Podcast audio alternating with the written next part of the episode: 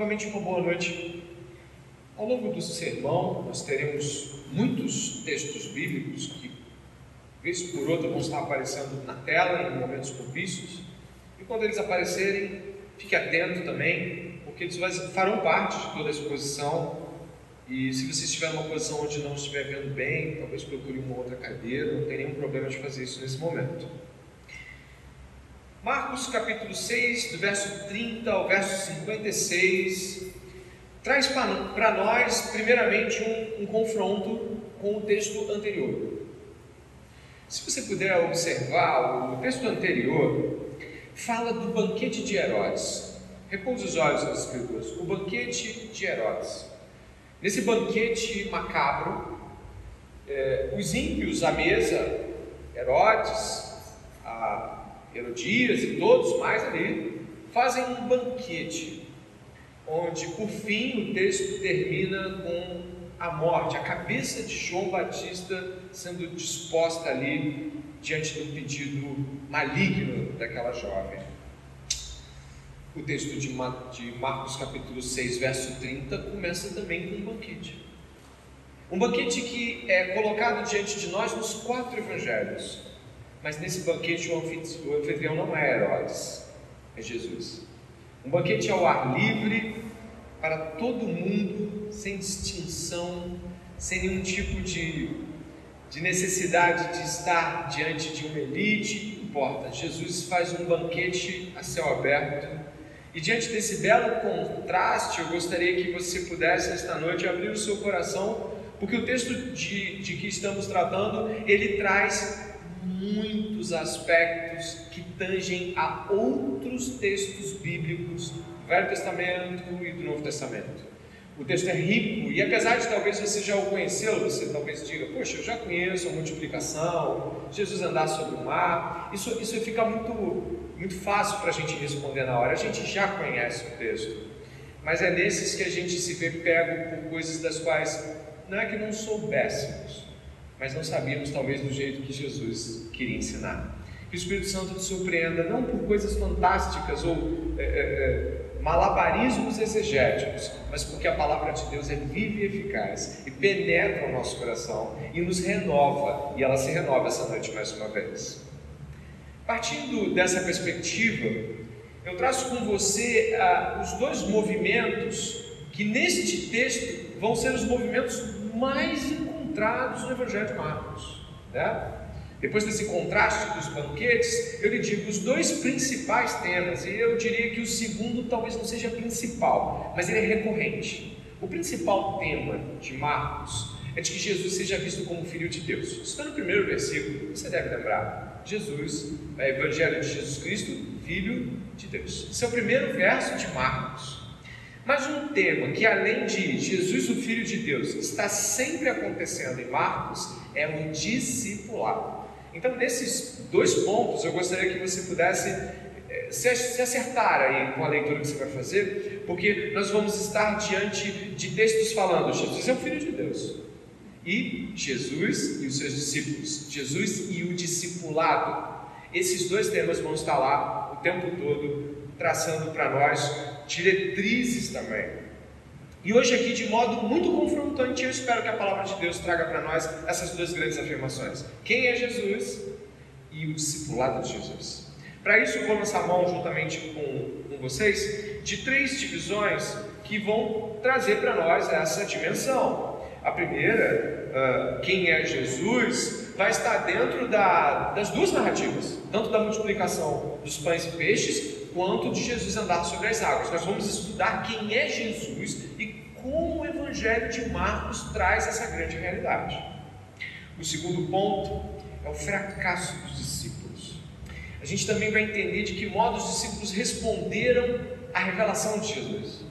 E por último, a condição humana caída à mercê da misericórdia de Deus. Esse vai ser um, uma conclusão é, dos dois ensinos sobre quem Jesus é e sobre o discipulado de Jesus.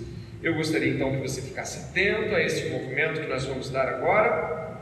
E daí eu começo em quem é Jesus, partindo do verso 30, que vai nos dizer de que é, Jesus e os apóstolos, é, estavam muito animados, pelo menos os apóstolos estavam, porque eles voltaram expulsando o demônio, ensinando todo mundo, né? Essa aí é uma conexão com o texto que você encontra no capítulo 6, verso uh, de número 6b, né? Ó, 6, 6b, onde Jesus os divide de dois em dois e os envia. Agora, Jesus está os recebendo, eles estão bem cansados Jesus propõe então de que eles venham e descansem em um lugar deserto. É, é esse é o contexto. Estão bem cansados, eles querem, é, eles chegam, Jesus fala, vamos descansar. É isso que a gente encontra aqui, ó. A fala de Jesus no verso 31. Me acompanhe na narrativa.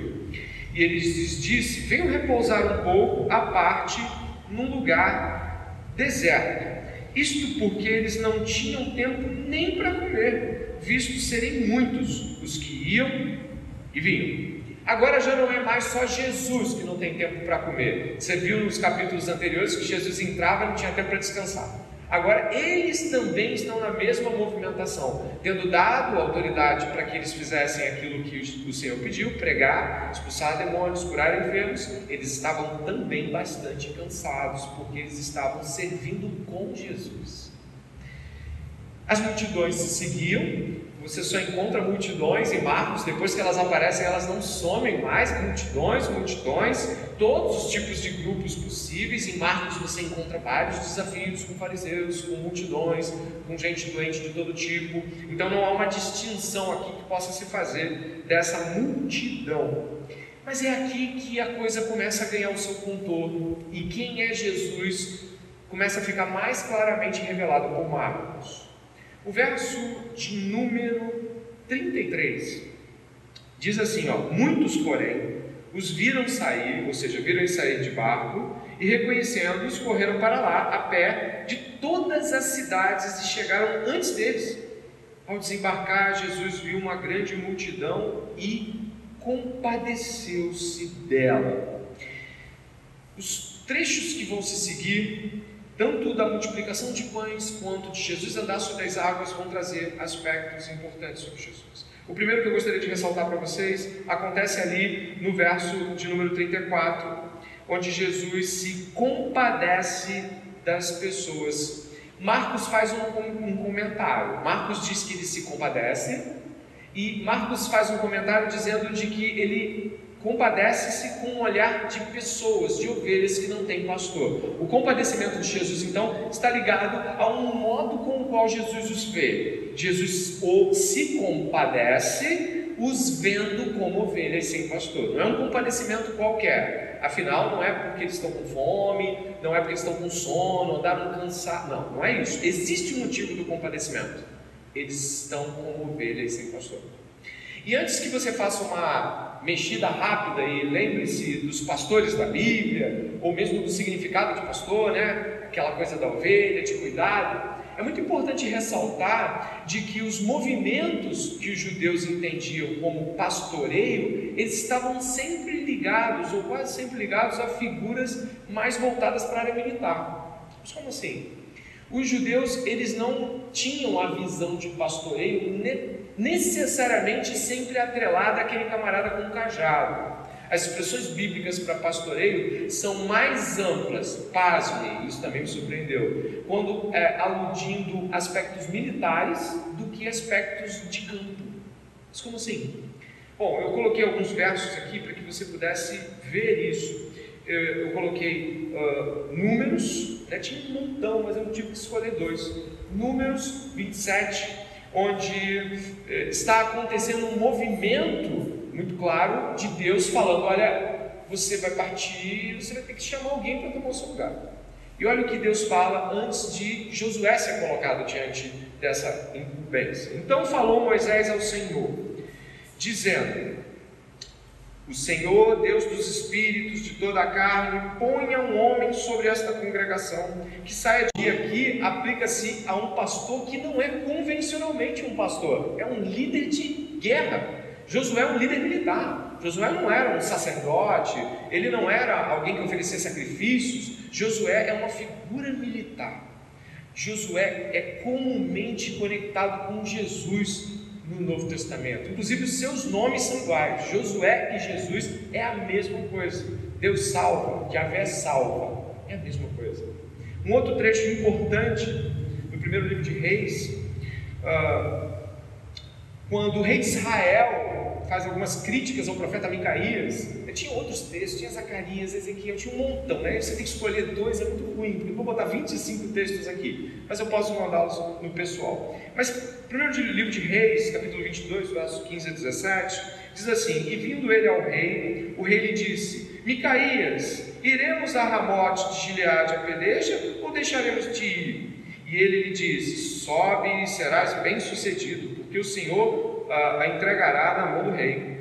Então o rei lhe disse: Até quantas vezes te conjurarei que não me fale senão a verdade em nome do Senhor? Então disse ele: Vi a todo Israel disperso pelos montes, como ovelhas que não têm pastor. E disse o Senhor: Estes não têm Senhor.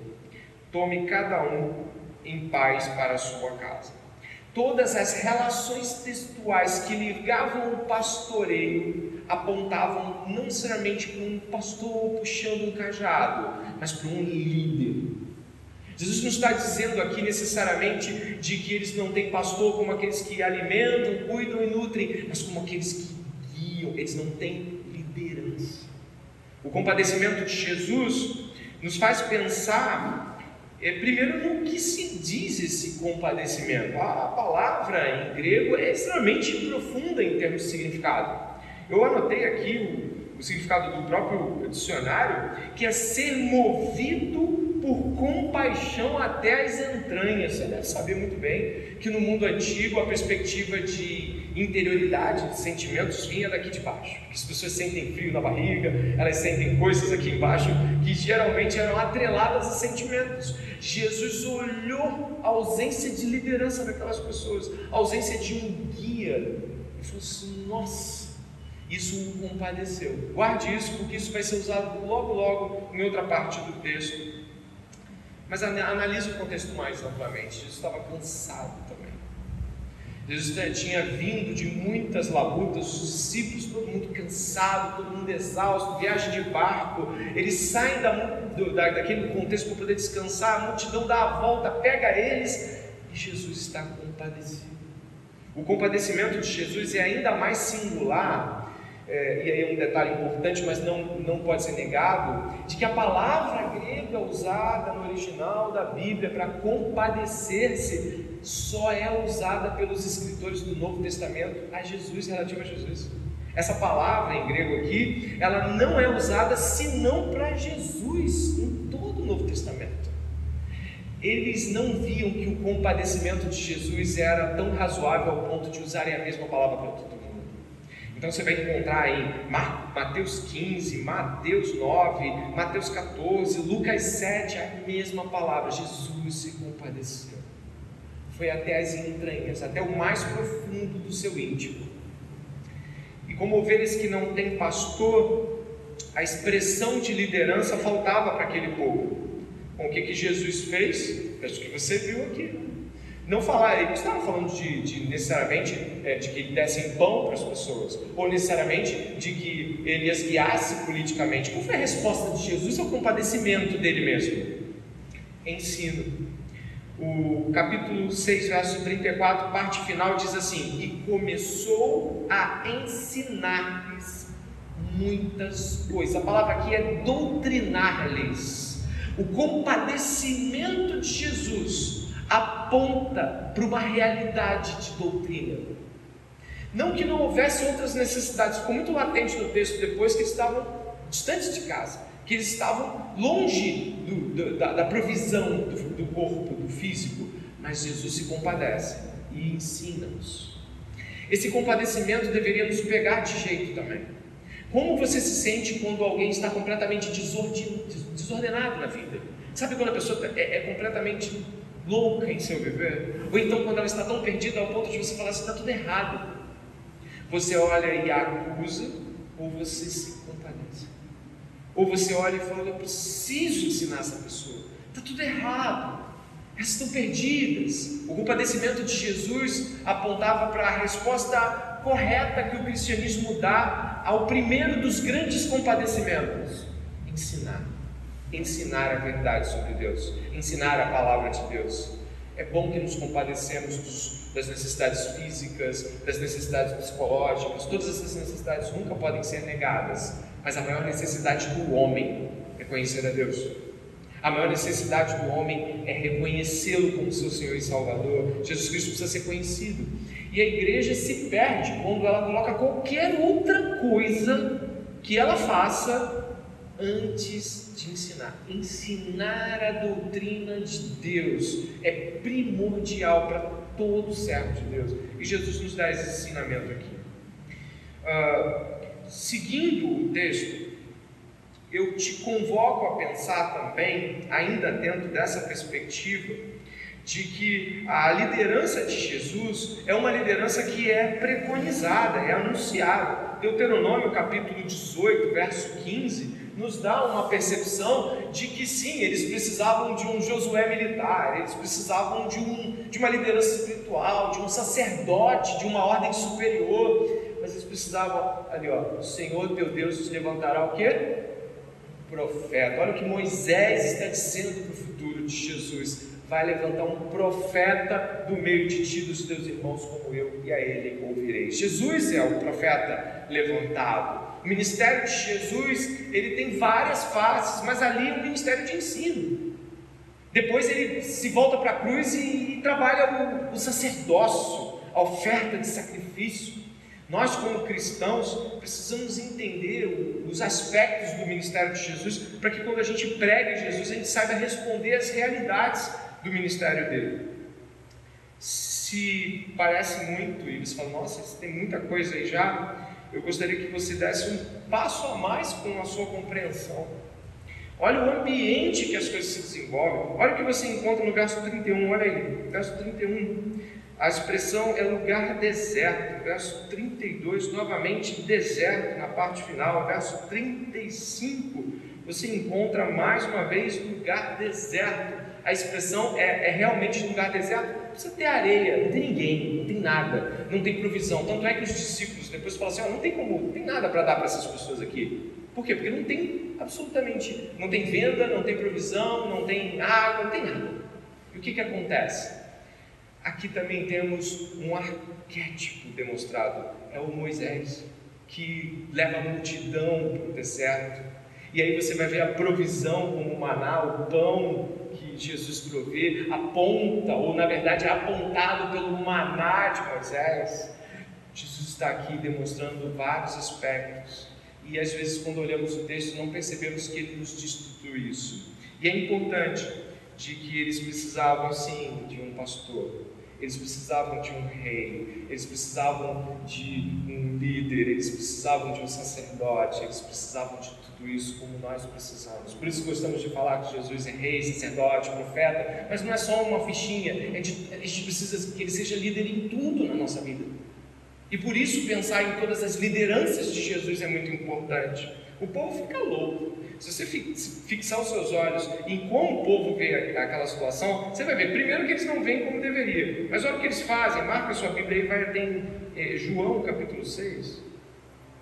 Olha o que acontece em João capítulo 6. É o texto que se relaciona ao mesmo evento que nós estamos vendo. João capítulo 6, a multiplicação de pães também narrada no Evangelho de João. Depois da fala do verso 5, né? Dá uma olhadinha. Então Jesus, erguendo os olhos e vendo que uma grande multidão se aproximava, disse a Filipe: Onde compraremos pão para lhes dar de comer? Mas Jesus disse isso para testá-lo, porque sabia o que estava para fazer. Filipe respondeu: Nem mesmo duzentos denários de pão seriam suficientes para que cada um é, recebesse um pedaço. Aí um dos discípulos, chamado André, irmão de Simão Pedro, deu a, disse a Jesus: Aqui está um menino que tem cinco pães e dois peixinhos. Mas o que é isso para tanta gente? Mais à frente um pouco, eu quero que você veja o resultado disso, verso 21, por favor. Verso 21? Não. Verso 15, por favor. Jesus ficou sabendo, depois da multiplicação de pães, Jesus ficou sabendo que estava para vir com a intenção de fazê-lo rei à força. Então ele se retirou outra vez sozinho para o monte. Era um povo sem liderança. Quando viram que deu pão, falaram: é ele, ele é o líder da gente. Mas eles não conseguiram ver todas as coisas que Jesus deveria representar no futuro. Nós precisamos ficar com todos os aspectos do ministério de Jesus. Eu ressalto aqui: ele é o nosso rei, ele dá ordem, ele dá lei, ele manda. Mas ele também é o nosso pastor, é aquele que nos protege, nos cerca, nos afasta os lobos, os perigos de nós. Ele também é o sacerdote que ofereceu a si mesmo em sacrifício, em oferta ao Pai em nosso lugar. Ele também é o nosso Senhor, então ele diz onde vamos, para que vamos, o que fazemos e, e tudo mais. Tudo isso que Jesus é não pode ser negado pelos crentes. Ficar com uma parte do que Jesus é gerou incompreensão na mente dos discípulos e na mente dessas pessoas. Ele é o rei, então vamos lá. E ele, ele entra como rei em Jerusalém, como você sabe, na Semana Santa, né? Observando esse aspecto, então Jesus é pastor, Jesus é rei, Jesus é sacerdote, Jesus é profeta. Mas o que mais Jesus é? O texto começa a ganhar nuances ainda mais intensos, e é aí onde eu quero que você fique mais atento.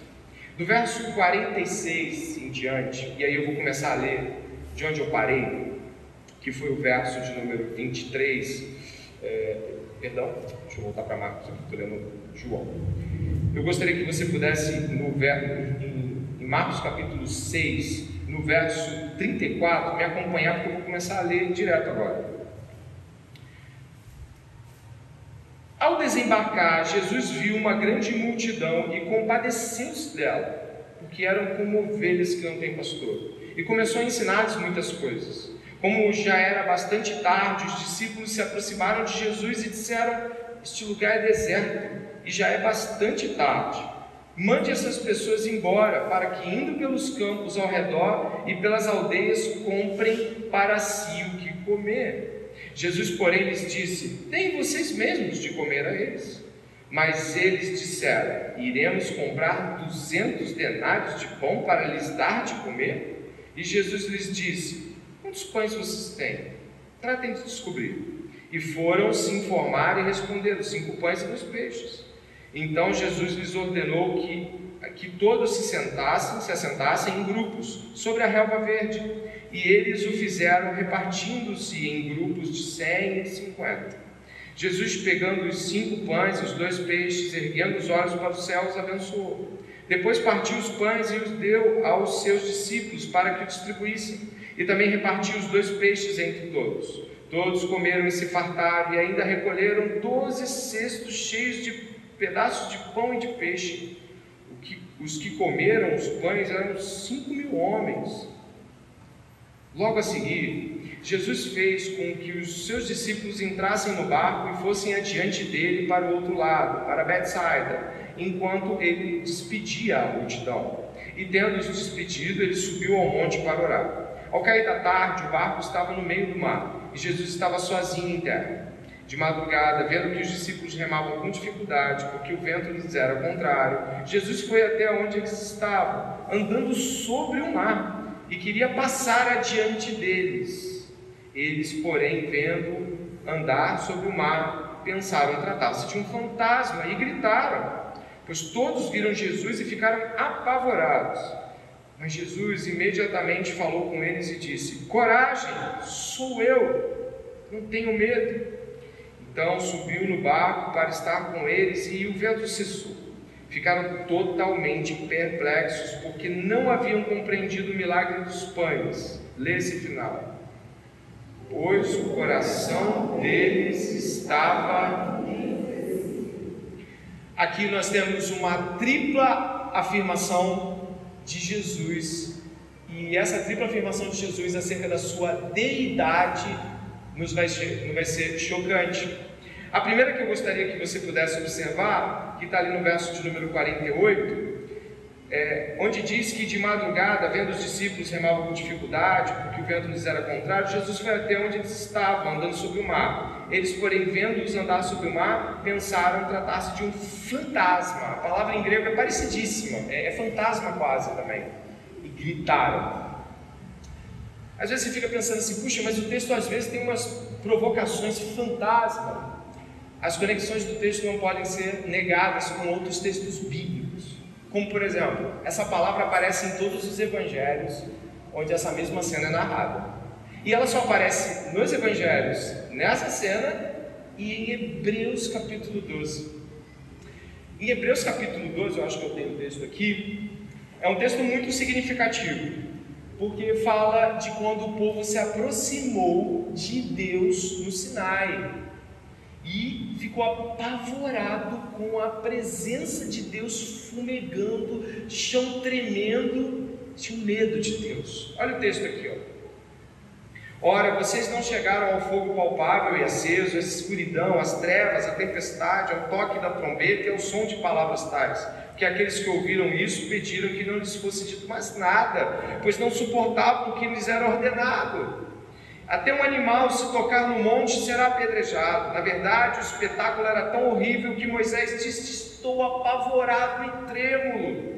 Pelo contrário, vocês chegaram ao Monte Sião e à cidade do Deus vivo, a Jerusalém celestial e às milhares de anjos vocês chegaram à assembleia festiva, à igreja dos primogênitos arrolados dos céus. Vocês chegaram a Deus, o juiz de todos, e aos espíritos dos justos aperfeiçoados, e a Jesus, o mediador da nova aliança, e ao sangue da aspersão, que fala melhor do que o sangue de Abel. Nesse texto aqui, na parte onde diz, na verdade, o espetáculo era tão horrível que Moisés disse: Estou apavorado e trêmulo. A mesma palavra acontece mais uma vez. Os discípulos estão apavorados e trêmulos. A presença de Jesus é apavorante. Não aqui por um espetáculo visual, mas por uma relação de medo e pavor diante do desconhecido. Esse texto nos mostra algo terrível que é Jesus Cristo sendo identificado com. A, a, o termo é a aparição de um espírito, é algo tremendo. O texto nos mostra algo também importante, eu acho que de repente passou e não viu. Olha o que disse aqui o verso de número 48 e 49, final do 48. Olha o final do 48. Jesus foi até onde eles estavam andando sobre o mar e queria passar adiante deles. Isso não faz nenhum sentido se você pensar. Jesus quer passar adiante deles, ele ia passar por eles e ir embora. Mas Jesus não subiu no barco? Subiu. Mas o que, aconteceu? Passar adiante dele. É o mesmo texto, ipsis litteris, mesma frase de Êxodo 34, 19 e de 1 livro de Reis 19, 11. Em Êxodo 34, 19 você lembra? Deus passa por uma fenda, ele passa adiante de Moisés. É o mesmo texto, as mesmas conjunções, mesmas coisas. E em 1 Reis, Deus passa diante de Elias quando a caverna, ele sai da caverna, você lembra? Ele está lá na caverna e Deus passa diante dele. O autor bíblico traz conexões com algo grandioso. E onde esse algo grandioso desemboca o seu final, o seu desfecho? Ali, no verso 50. Jesus chega para eles e diz: coragem. O que está escrito aí? Mas não está assim na Bíblia no grego. Sabe como está? Coragem. Eu sou. Ego em mim.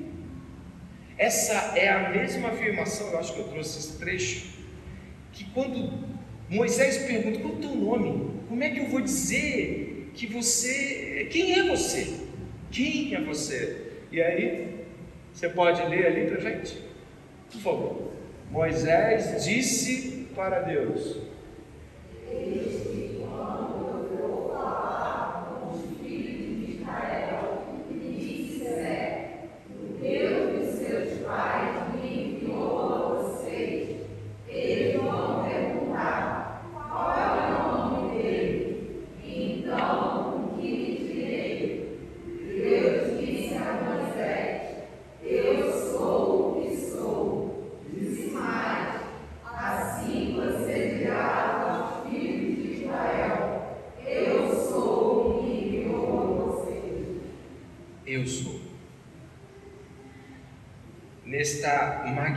magnífica revelação, Marcos traz toda a identidade de Deus que passa diante deles, como Deus passou diante de Moisés e Elias.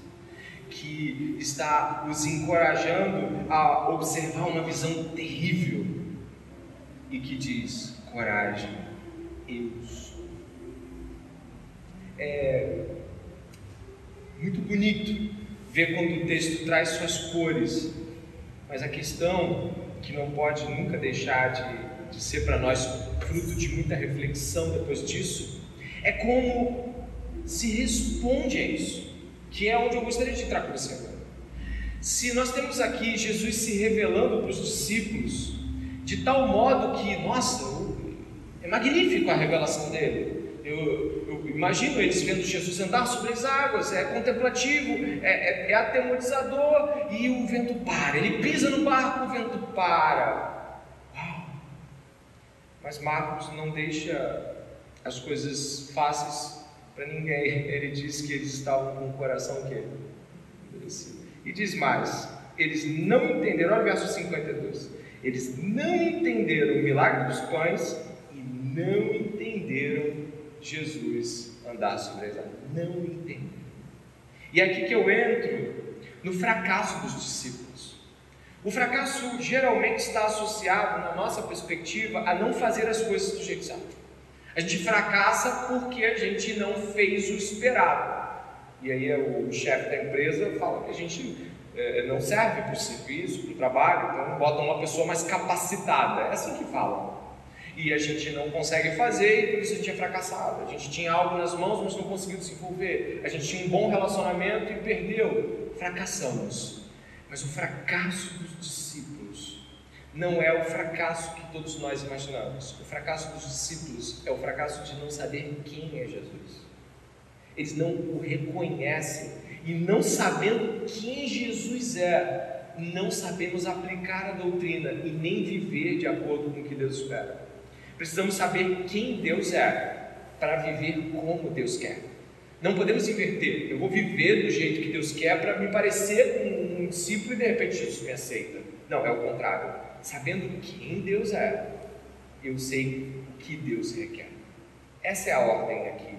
Inclusive, nós temos, é, a partir de agora, dê uma olhada de novo no texto, você vai olhar de novo o texto. Você vai voltar para a página anterior e eu vou pedir para você perceber, por exemplo, como os discípulos lidam com a multidão.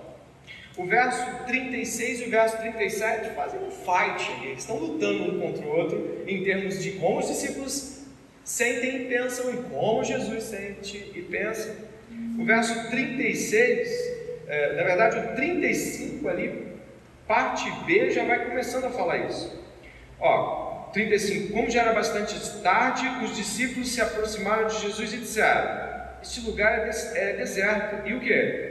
já é bastante tarde, mande essas pessoas embora, para que indo pelos campos ao redor e pelas aldeias, comprem para si o que comer. Mas Jesus faz diferente. O que, que ele faz? Ele não manda as pessoas embora. Ele fala: deem vocês mesmos de comer essas pessoas. O texto que eu e você lemos de João é revelador. João 6,6 fala de que ele fez isso para testá-los. Você deve ter lido isso comigo agora, alguns minutos atrás. A palavra testá-los ali, ela também pode ser usada para tentá-los, se for para o jeito errado da coisa. Mas o que Jesus estava ali tentando, no sentido correto da palavra, é impulsionando-os a uma decisão correta.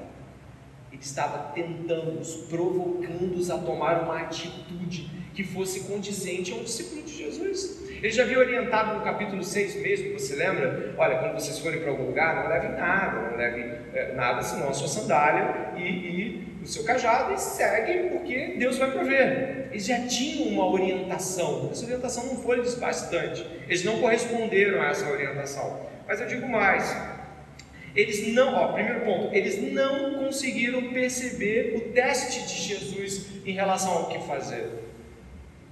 Eles não se compadeceram como Jesus se compadeceu, ou mesmo nem se perceberam. Na verdade, eu fui vendo todos os evangelhos, eu fui vendo Mateus, Marcos, Lucas, e Lucas acho que não, não, fala nada sobre a fala dos discípulos, mas os outros evangelhos falam algo do tipo, assim, nem com 200 dinheiros a gente consegue, nem com isso a gente faz. Poxa, será que a gente vai gastar 200 dinheiros para. Entende? Eles estão preocupados em, nas contas, como é que faz para alimentar pessoas com dinheiro.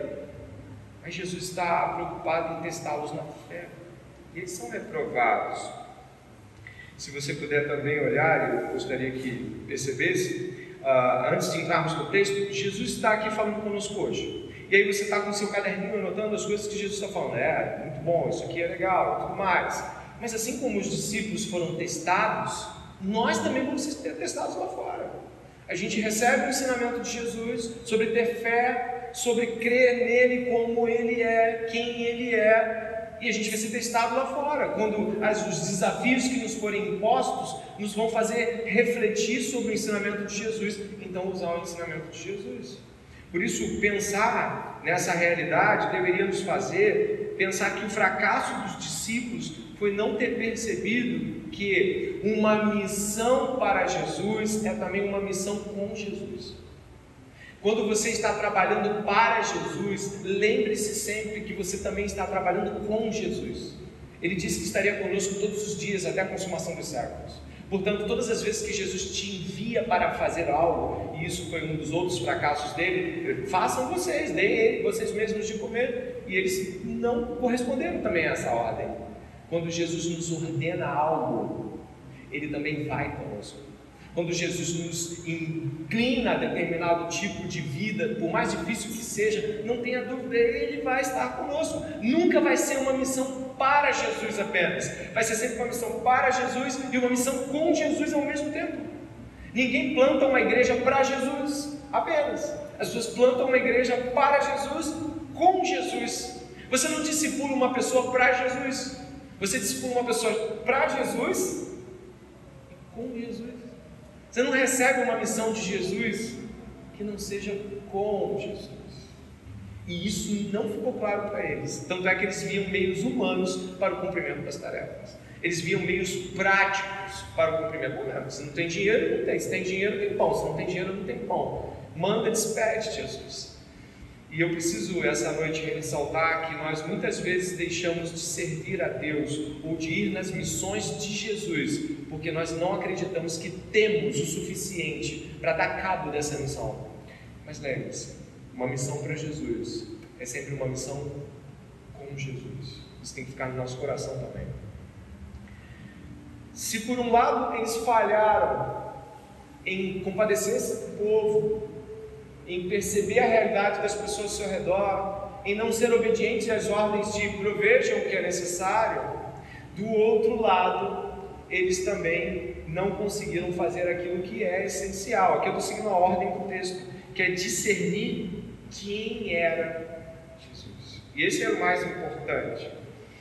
Relembrando que Marcos capítulo 1, verso 1 diz que Jesus é o Filho de Deus, princípio do Evangelho de Jesus Cristo, Filho de Deus. É assim que começa Marcos. Mas se você for comigo até o capítulo 7, por gentileza, eu gostaria que você pudesse ir até o capítulo 7 de Marcos mesmo, no verso 18, eu acho que eu cheguei a colocar ali com a Karina. O capítulo 7, verso 18, vai nos deixar ainda mais perturbados com o fracasso dos discípulos, né? No, no capítulo 7, nós temos uh, confrontos. Jesus confronta as tradições dos homens, os homens querem impor tradições a Jesus, que na verdade são regras humanas, há um confronto, há um, um, um, um diálogo acalorado. Jesus fala aqui em versos 6, 7 e 6, fala, bem disse Isaías, esse povo me honra com os lábios, mas seu coração está longe de mim. E imagine, os discípulos estão lá ouvindo aquilo tudo, estão ouvindo aquilo tudo. E aí chega no verso 18, né? Verso 17 eu posso ler com você, o 18 está aqui. Quando entrou em casa, deixando a multidão, os seus discípulos o interrogaram a respeito da parábola, parábola que ele tinha usado. Jesus lhes disse: Então vocês também não entendem? Não compreendem que tudo que está fora da pessoa entrando nela não podem contaminar, porque não entra no coração dela, mas no estômago e depois é eliminado? O que, que ele está querendo dizer com vocês também não entendem? Assim como os fariseus, eles também não entendiam, porque o seu coração estava endurecido. Olha, os fariseus são o arquétipo do tá, tá tudo errado com eles sempre. Mas aí você tem os doze andando com eles, e os doze também não entendem. E eu posso, talvez com você aqui, fazer uma afirmação que não é agradável. Talvez alguns de nós também não entenderam ainda. Ainda continuam fazendo as contas do jeito dos fariseus. Ou então pedindo sinais a Deus para que Deus seja Deus, pedindo que as coisas melhorem para cumprir de fé, pedindo que Jesus mostre grandes coisas para que então creia nele como Messias. Essas provas que a gente pede, às vezes a gente não pede com a boca, porque a gente não tem coragem de falar isso com as pessoas ao redor. A gente não tem coragem de falar, peraí, é, a gente não faz assim, ó.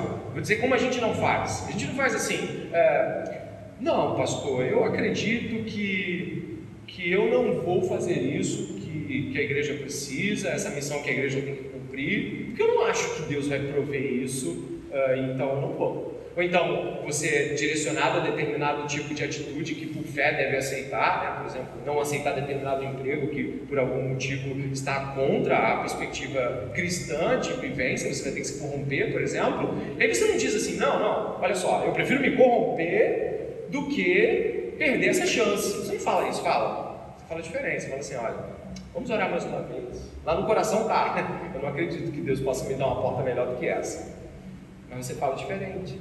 Então, nós muitas vezes podemos criticar a postura cética e desprezadora dos fariseus e ao mesmo tempo não ter a fé requerida.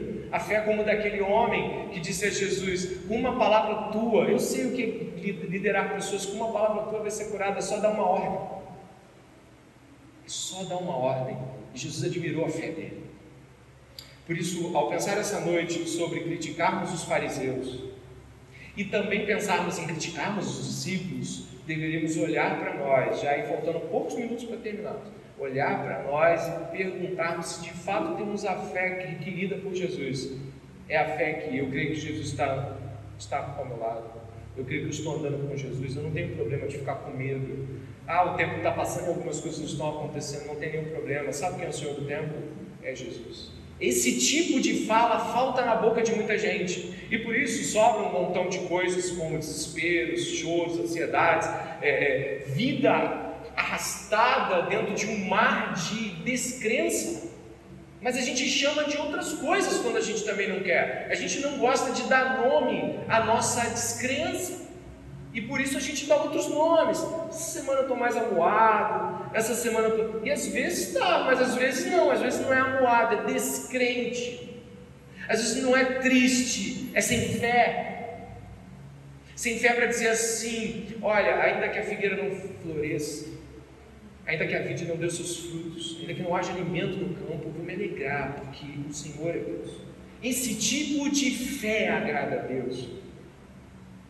E esse tipo de fé não morava no coração nem dos fariseus nem dos discípulos.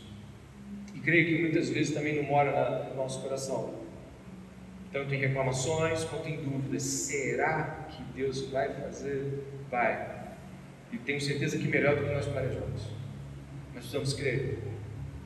Fé, autor de Hebreus, fé, fé é a certeza das coisas que não se vê. A certeza. Então é fé.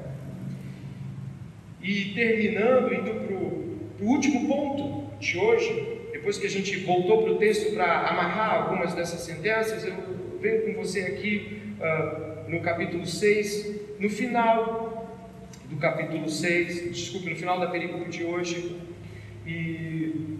eu tenho certeza que, que esse finalzinho pode parecer despretensioso, não é só um arremate, mas ele traz coisas importantes para a gente, olha só, verso 53.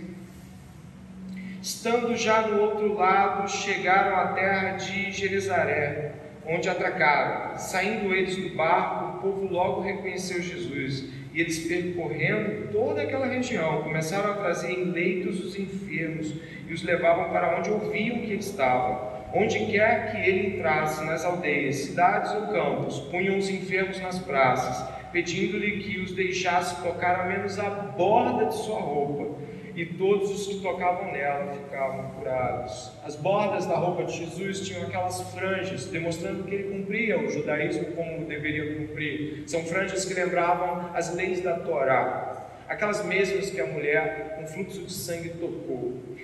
Jesus está aqui, parece que a coisa não para. e colocam multidões de doentes e ele vai lá e ele cura as pessoas. Seu compadecimento não tem fim. Mas eu gostaria que você pudesse agora, num olhar panorâmico final, observar o texto como se fosse do lado de cima. Tem três momentos muito claros aqui, que é uma tríade da condição humana. A primeira é a fome. A segunda, que você pode observar comigo, é o medo. E a terceira, a dor e o sofrimento.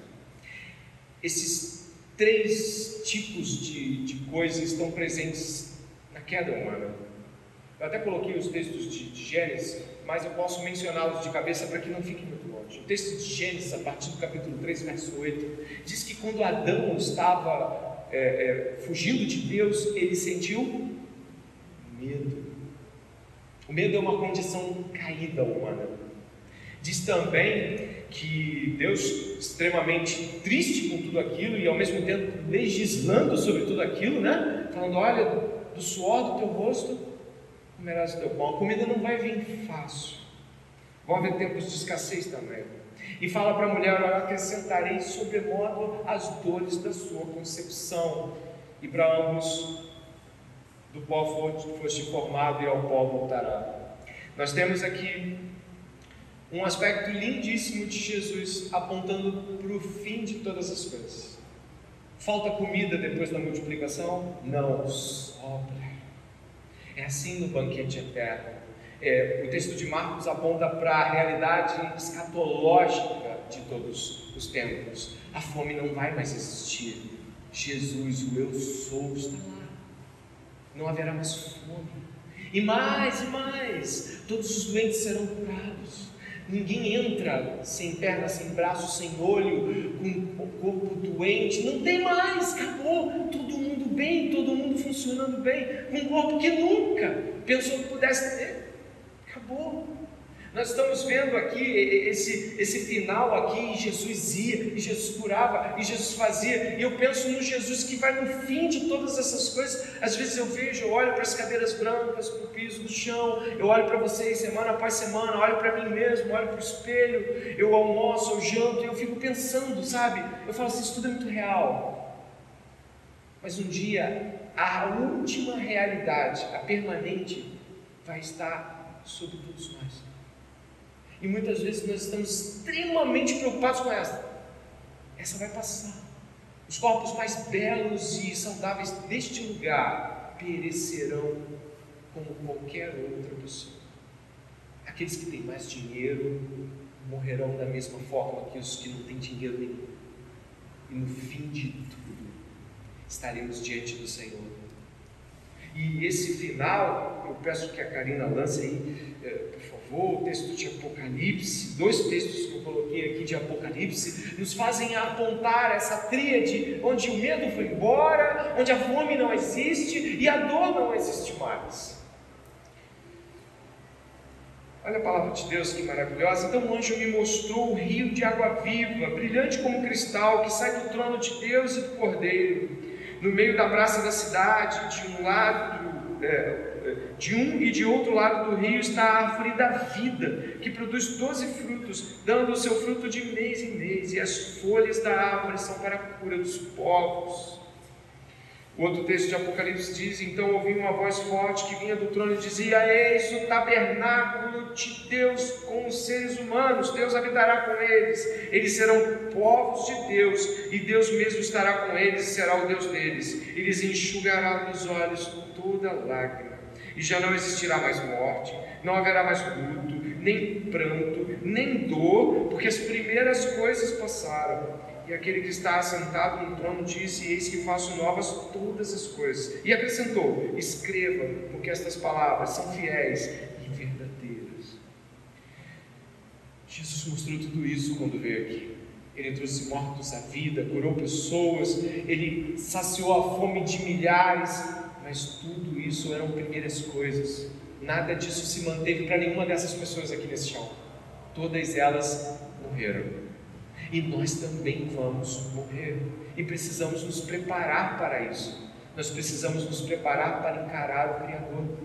Nós precisamos nos, nos preparar porque estamos indo na direção dele. E como Paulo diz, né, Cristo aos Romanos, está mais perto do que quando começamos. Para algumas pessoas isso vai acontecer ainda esse ano, para outros no ano que vem, para outros daqui a alguns meses, não importa. E se nós hoje estivermos com os dois pés fincados aqui, tudo que lamentamos é porque não temos a saúde que gostaríamos, é porque não temos o dinheiro para comprar as provisões, e esse lamento é vão, é tolo, esse lamento não honra a Deus, porque estas são as primeiras coisas. Eu peço, antes de orar, que você possa refletir comigo se há em você a fé que Jesus requer essa noite. Uma fé que assume tudo isso como primeiras coisas. E nada disso vai ficar. E quando Jesus falava isso para as pessoas, talvez elas não tivessem percepção, mas quando ele ressuscitou e voltou, os discípulos não tinham mais vida para viver, a vida estava guardada em Deus. E eles pregaram o Evangelho e se entregaram totalmente a essa mensagem, porque eles viram a glória de Deus. Então eu peço que essa noite seus olhos possam contemplar pelo Espírito as glórias que há de vir. Estamos esperando coisas grandes Vamos parar de brigar por coisas das quais vão passar. Nós estamos esperando grandes banquetes, estamos esperando corpos perfeitos, estamos esperando vida perfeita, governo perfeito e principalmente o tabernáculo de Deus com os homens. Ore comigo para que concluamos esse culto.